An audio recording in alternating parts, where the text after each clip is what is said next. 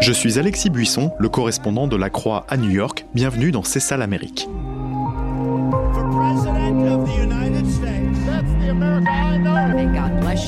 À la veille de l'élection présidentielle aux États-Unis, je vous dresse le portrait de l'Amérique de 2020 en questionnant des personnalités francophones du monde politique, économique, des journalistes et des militants. C'est ça l'Amérique et ça commence maintenant. C'est ça l'Amérique un podcast proposé par La Croix, le programme Alliance Columbia et le site d'information French Morning. May God bless you and may God bless the United States of America. The greatest jobs president that God ever created. Nous sommes en banlieue d'Orlando, en Floride, le long de l'autoroute 1992. Cet axe est le baromètre de la santé économique de la région, très dépendante du tourisme. Et en ce moment, les indicateurs sont au rouge. Les parcs d'attractions, très nombreux ici, licencient car ils tournent au ralenti à cause du Covid. Des travailleurs pauvres et des chômeurs s'endorment tous les soirs dans les motels pas chers qui s'alignent le long de cette voie rapide. Je fais la rencontre de deux d'entre eux. Ginny est jardinier, il est payé à la tâche et ne gagne pas assez pour s'assurer un loyer. Ce jour-là, il est en train de discuter avec Francesco, un portoricain qui vit dans un motel avec sa femme et ses filles de 3 et 5 ans. L'épouse de Francesco a trouvé un travail à temps partiel, mais pas lui.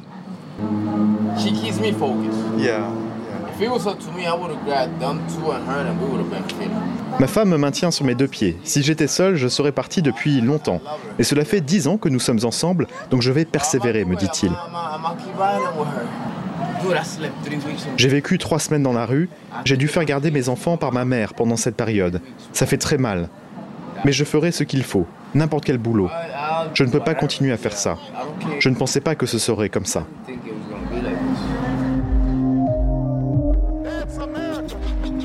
Le Covid a plongé les États-Unis dans une crise économique sans précédent depuis la Grande Dépression des années 30.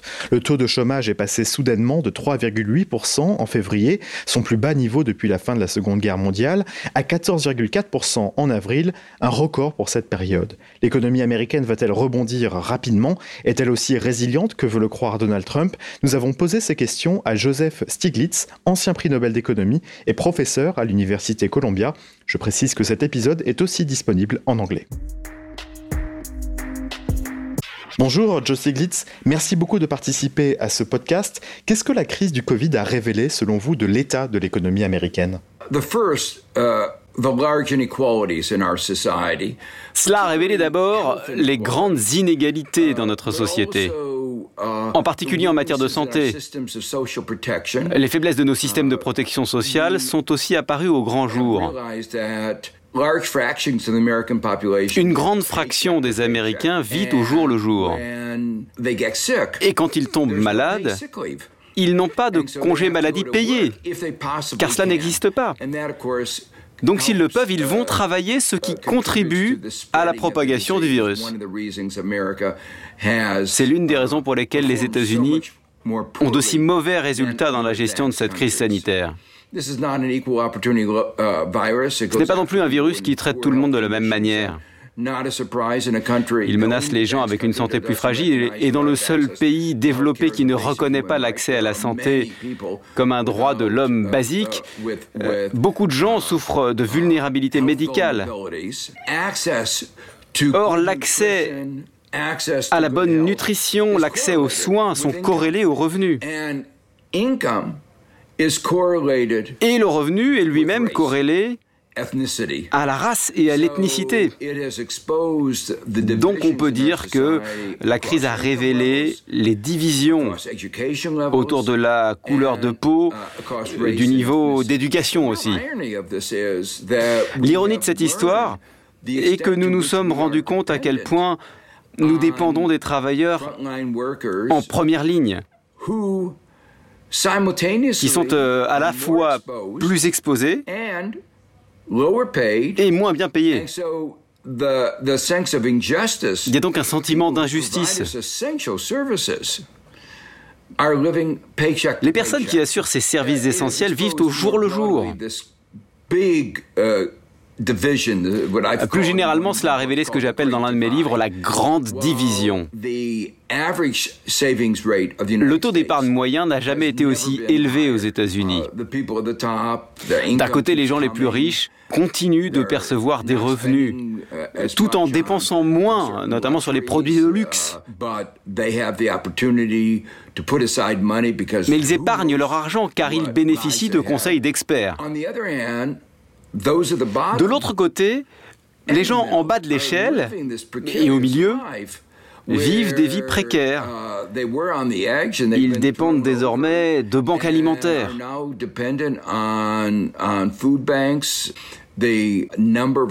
Le nombre d'Américains qui se couchent le soir en ayant faim a explosé et ils ne font pas de régime.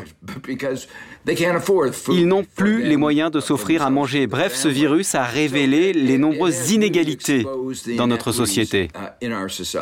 Comment en est-on arrivé à une situation où même des personnes qui sont issues de la classe moyenne, qui vivaient une, vie relativement euh, confortable, peuvent basculer aussi rapidement finalement dans la précarité, voire la pauvreté? Eh il y a beaucoup de facteurs. Euh, les disparités de revenus sont très élevées. Uh, Imaginez donc, les, les travailleurs en bas de l'échelle n'ont pas eu d'augmentation depuis un demi-siècle. Donc le problème de base est le salaire. Mais pas uniquement, nous n'avons pas de système de protection uh, sociale. Nous n'avons donc pas de congé maladie payé. Le Congrès a reconnu que c'était un problème. Un congé maladie de 10 jours pour le Covid a été adopté.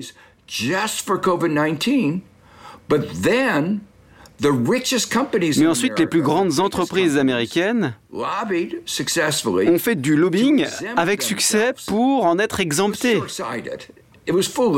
C'est un raisonnement stupide, court-termiste et immoral, mais ils l'ont fait. Résultat, la moitié de l'Amérique n'a toujours pas de congé maladie payé obligatoire. C'est scandaleux.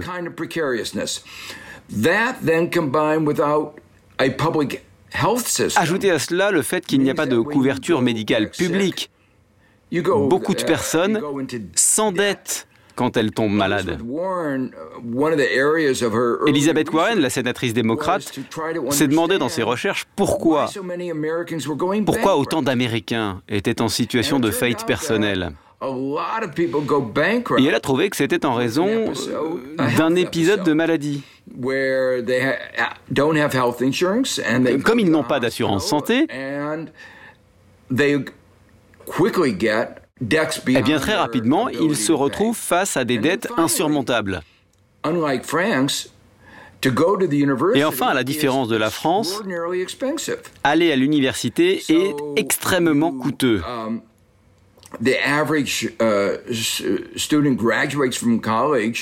L'étudiant moyen, quand il sort de l'université, a 30 000 dollars de prêts à rembourser. Cela monte à 200 000 dollars s'ils poursuivent leurs études au-delà du master, sans compter les intérêts.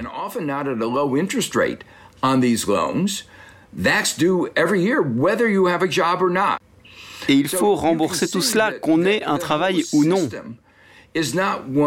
Vous voyez donc que ce système n'est pas doux. C'est un système qui, en cas de choc comme le Covid-19, plonge beaucoup de monde dans des situations de grande détresse quand ils perdent leur emploi et tombent malades. Nous n'avons pas un système robuste et résilient.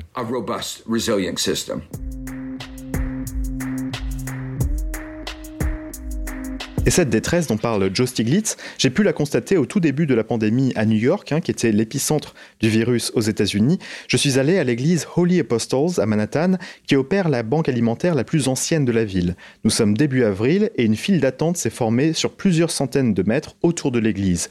On écoute la pasteur Anna Pearson, que j'ai enregistrée à l'époque à 3 mètres de distance, d'où le son un peu dilué. Nous avons plus de familles maintenant, même s'il y a des centres de distribution alimentaire dans les écoles. Nous avons aussi des personnes qui étaient en train de travailler et qui sont sans abri maintenant. D'autres encore ne pensaient pas utiliser nos services, mais se retrouvent en situation plus fragile. Ils cherchent à conserver leur logement, payer les factures qu'ils peuvent, mais n'ont pas les moyens de faire les courses.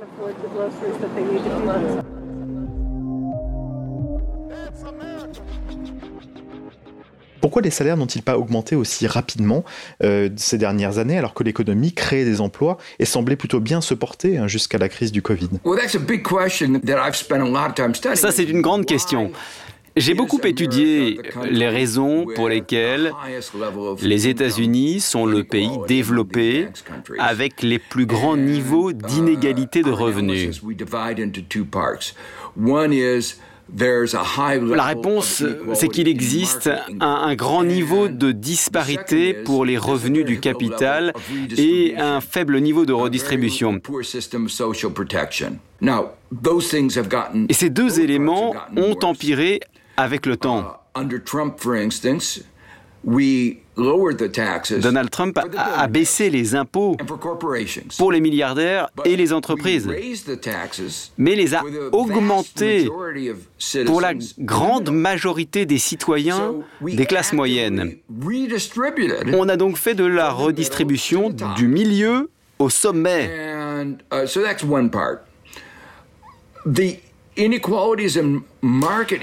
Quant aux inégalités de revenus du capital, elles sont affectées plus fondamentalement par les règles du jeu.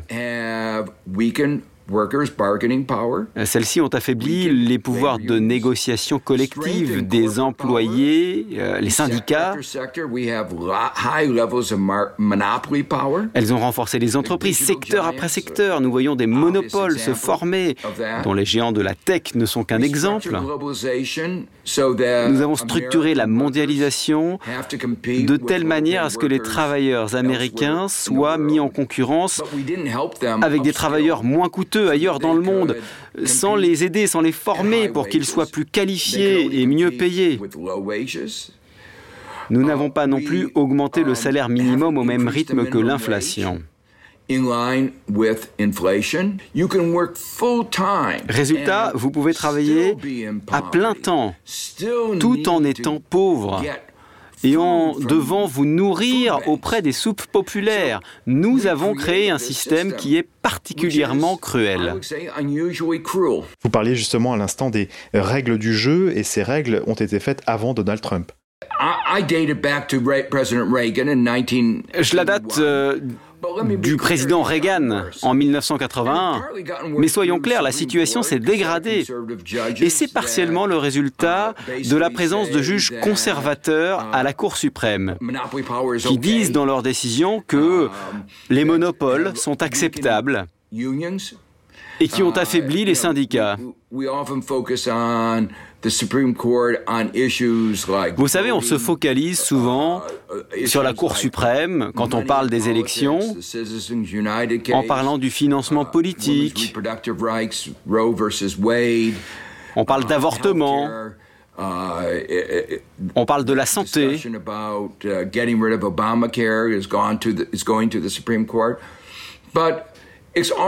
Mais la Cour traite aussi des droits économiques.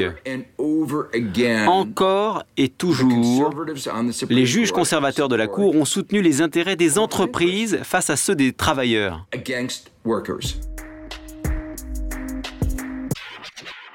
Il y a un débat hein, qui se déroule dans les cercles politiques euh, depuis plusieurs années, euh, et j'aimerais que vous le tranchiez pour nous. À quel point les politiques de Donald Trump sont-elles responsables de la baisse du chômage qu'on a constatée ces dernières années, ou cette baisse est-elle euh, expliquée par des mesures qui ont été prises par Barack Obama?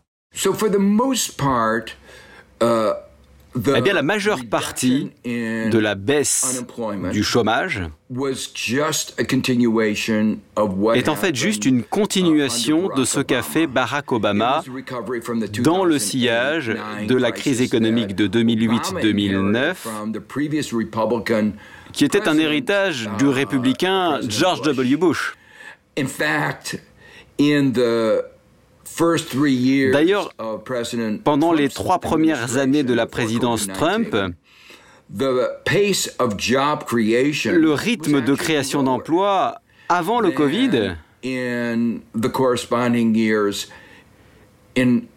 était inférieur au niveau observé pendant la même période sous Obama. Donc la présidence Trump a marqué une continuation, mais aussi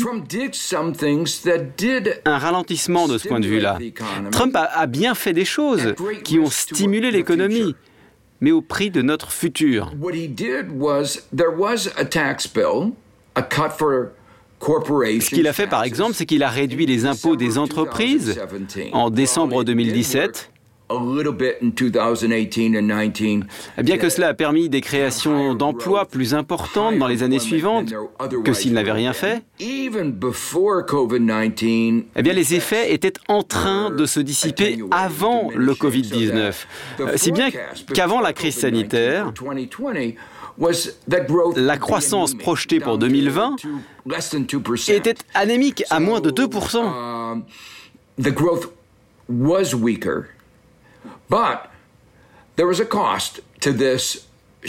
Mais il y avait un coût à ces mesures de stimulation. Elles nous ont rendus moins préparés à répondre à une crise quelconque, car notre déficit a fortement augmenté.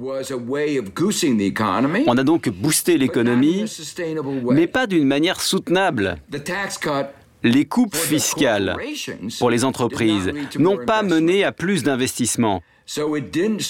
Donc ça n'a pas renforcé l'équilibre des comptes de la nation. Cela nous a laissé pour la première fois en temps de paix et hors période de récession avec un déficit de plus de 1000 milliards de dollars. Si je vous parle d'une économie avec 15-20% de déficit par rapport au PIB, vous me direz, c'est une république bananière. Que pensez-vous de la manière dont euh, la Maison-Blanche euh, a répondu à euh, la crise économique découlant du Covid? Donald Trump a dit que ce serait une reprise en forme de V. Il a fait partie des gens qui ont dit que tout reviendrait à la normale à la fin juin au plus tard, après une courte fermeture de l'économie. Les paquets de soutien économique ont été conçus pour ce genre de scénario. Eh bien, nous sommes en octobre et il est clair que la pandémie n'a pas disparu.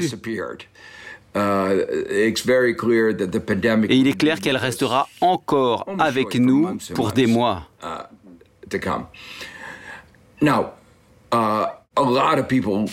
Alors beaucoup de gens ont été mis au chômage de manière temporaire tout au début de la crise. Ce que nous voyons aujourd'hui, c'est que ces travailleurs sont en train d'être licenciés. Le taux de chômage est autour de 8%. Mais si on regarde plus dans le détail la catégorie des travailleurs dans un temps partiel involontaire, dont les revenus ont été dévastés, eh bien le taux de chômage réel est beaucoup, beaucoup plus élevé.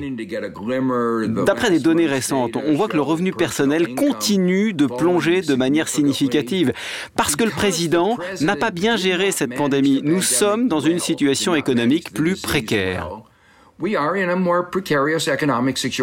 Quels sont les effets indirects de cette crise sur d'autres secteurs? Euh, Par exemple, le marché du logement. On sait qu'il y a des millions de locataires aux États-Unis qui sont euh, sous le coup euh, d'expulsion, mais qu'il y a des moratoires qui sont en place aujourd'hui dans différents États et qui les empêchent d'être expulsés. Bien sûr, ils ne vont pas durer. Comment, comment voyez-vous la suite des événements en quelque sorte? Au début de la crise, on s'est concentré sur les secteurs de l'économie directement affectés, dans les compagnies aériennes, uh, l'hôtellerie, les restaurants. Et on ne s'est pas focalisé sur les secteurs touchés à moyen terme. Vous parlez du logement, les moratoires contre les expulsions sont temporaires. Et en réalité, ils ne résolvent pas le problème de base. Ils augmentent ce que doivent les locataires à leurs propriétaires. Si leur dette augmente, il va y avoir un problème de solvabilité plus tard et les propriétaires, eux aussi, vont se retrouver en difficulté. Un autre secteur sur lequel j'ai écrit très tôt dans la pandémie, c'est le gouvernement local et les États fédérés. Ils sont très touchés car les États dépendent de recettes fiscales.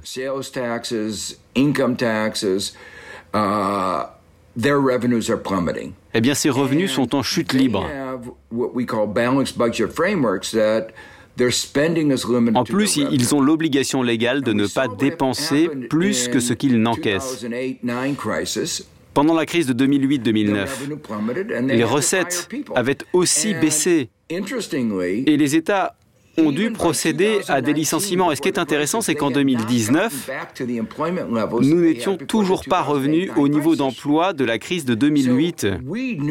Donc nous savions nous pouvions voir que nous étions au bord du précipice. Nous dépendons des gouvernements locaux et des États pour des programmes sociaux, l'éducation, la santé. Alors que nous avons le plus besoin d'eux, nous n'avons plus les moyens de garder ces fonctionnaires. On a vu pendant les primaires Bernie Sanders et Elizabeth Warren, les deux sénateurs euh, démocrates qui sont plutôt sur la gauche euh, de la gauche, mettre en avant des propositions de wealth tax. C'est une sorte d'impôt sur les très grandes fortunes. Que pensez-vous de ce genre de proposition? Les sondages montrent que 77% des Américains sont en faveur d'un impôt sur la fortune, même un grand nombre d'électeurs républicains le pays dans son ensemble se rend compte que cette grande division existe, accentuée par la pandémie, et qu'il faut la résoudre. Il n'y a pas de consensus, loin de là, sur la manière de le faire. Il n'y a pas d'unanimité.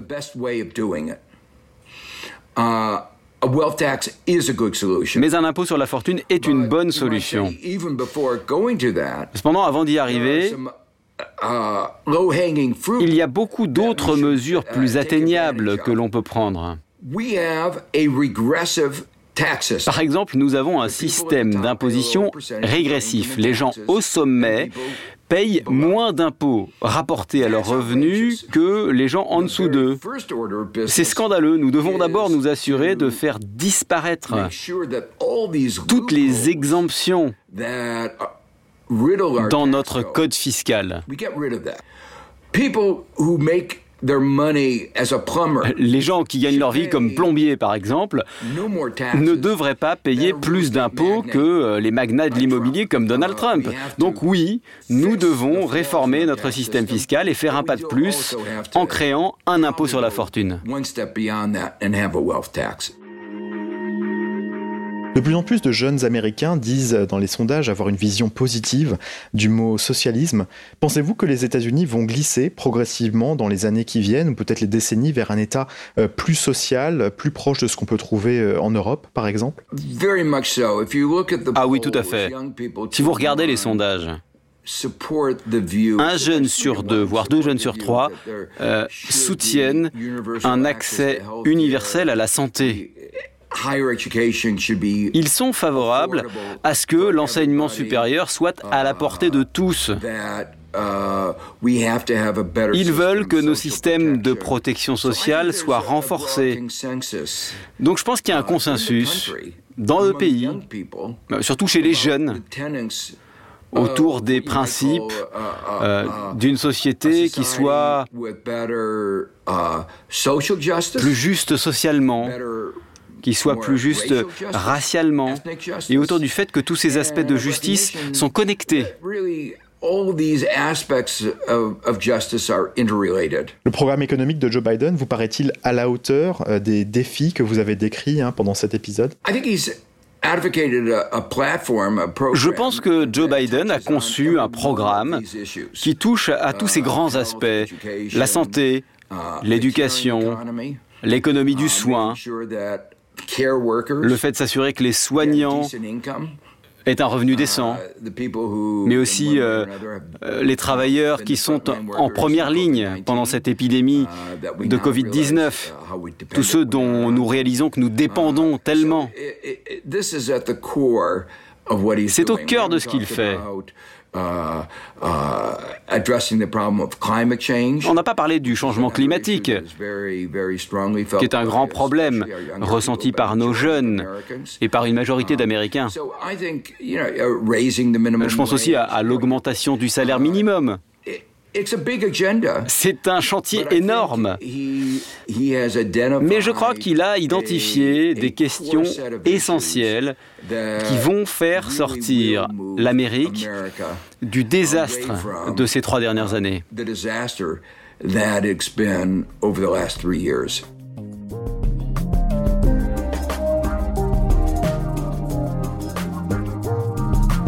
Merci beaucoup à Joe Stiglitz pour sa participation et merci à vous tous qui avez suivi cet épisode de C'est ça l'Amérique. Si vous l'avez aimé, dites-le nous en nous laissant une bonne note sur les plateformes de diffusion et on sera encore plus heureux de vous retrouver pour un prochain épisode de ce podcast. À très bientôt.